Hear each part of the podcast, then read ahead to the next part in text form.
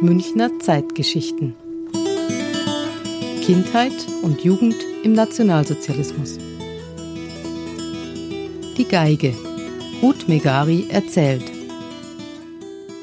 Ich kam also in die Schreibstube des sogenannten Heimatpferdeparks. Da waren ca. 180, 200 Pferde und gepflegt wurden die von russischen Kriegsgefangenen. Im Sommer heraus da vor diesen Stallungen saßen die und sangen diese russischen schönen Chöre. Und einer hatte improvisiert einen Besenstiel mit Schnüren oder was das war und Bogen aus Pferdehahn als Begleitung.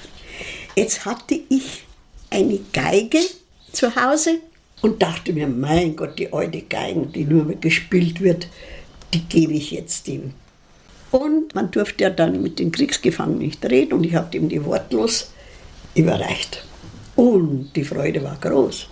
Und ich hörte dann diese schönen Juchen, also diese Chöre. So, jetzt kam eines Tages eine Kontrolle unter den Kriegsgefangenen und man fand diese Geige. Jetzt hörte ich, wie der schrie äh, und die Geige ist gestohlen und so. Dann bin ich raus und habe gesagt, nein, die Geige ist von mir. Und es stand die Todesstrafe drauf, wenn sie mit Kriegsgefangenen in irgendeiner Weise gesprochen haben oder was. Also jetzt sagte dieser NS-Führungsoffizier zu mir, also wissen Sie, was das bedeutet? Ich habe ich hab nichts getan. Naja, und um es kurz zu machen, es kam dann zu einer Anklage wegen unerlaubten Umgangs mit Kriegsgefangenen. Ein Riesenschmarren, denn den hatte ich ja nicht, ich habe mir bloß die Geige gegeben. Und ich kam ein paar Wochen später vor ein ziviles Kriegsgericht. Stellen Sie sich das einmal vor. Und das war also gar nicht lustig und hätte sehr dumm ausgehen können. Ich bekam einen Rechtsanwalt gestellt von der Wehrmacht, einen Offizier, und der hat gesagt, na Herrst Madel, was hast denn da gemacht? Das ist ja Katastrophe, Herrst. Ich gebe Ihnen einen Rat, sagen Sie gar nichts, ich bin Ihr Rechtsvertreter, ich mache das. Tun Sie sich nicht sorgen, wie halt die Wiener sind.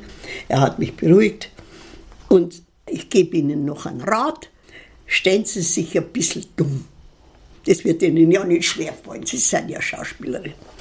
Naja, und so kam es, jetzt muss man sich das einmal vorstellen, ein richtiges Gericht, wo die oben saßen, vier Personen in Uniform, strenge Leute, und da eröffneten die das Tribunal gegen mich.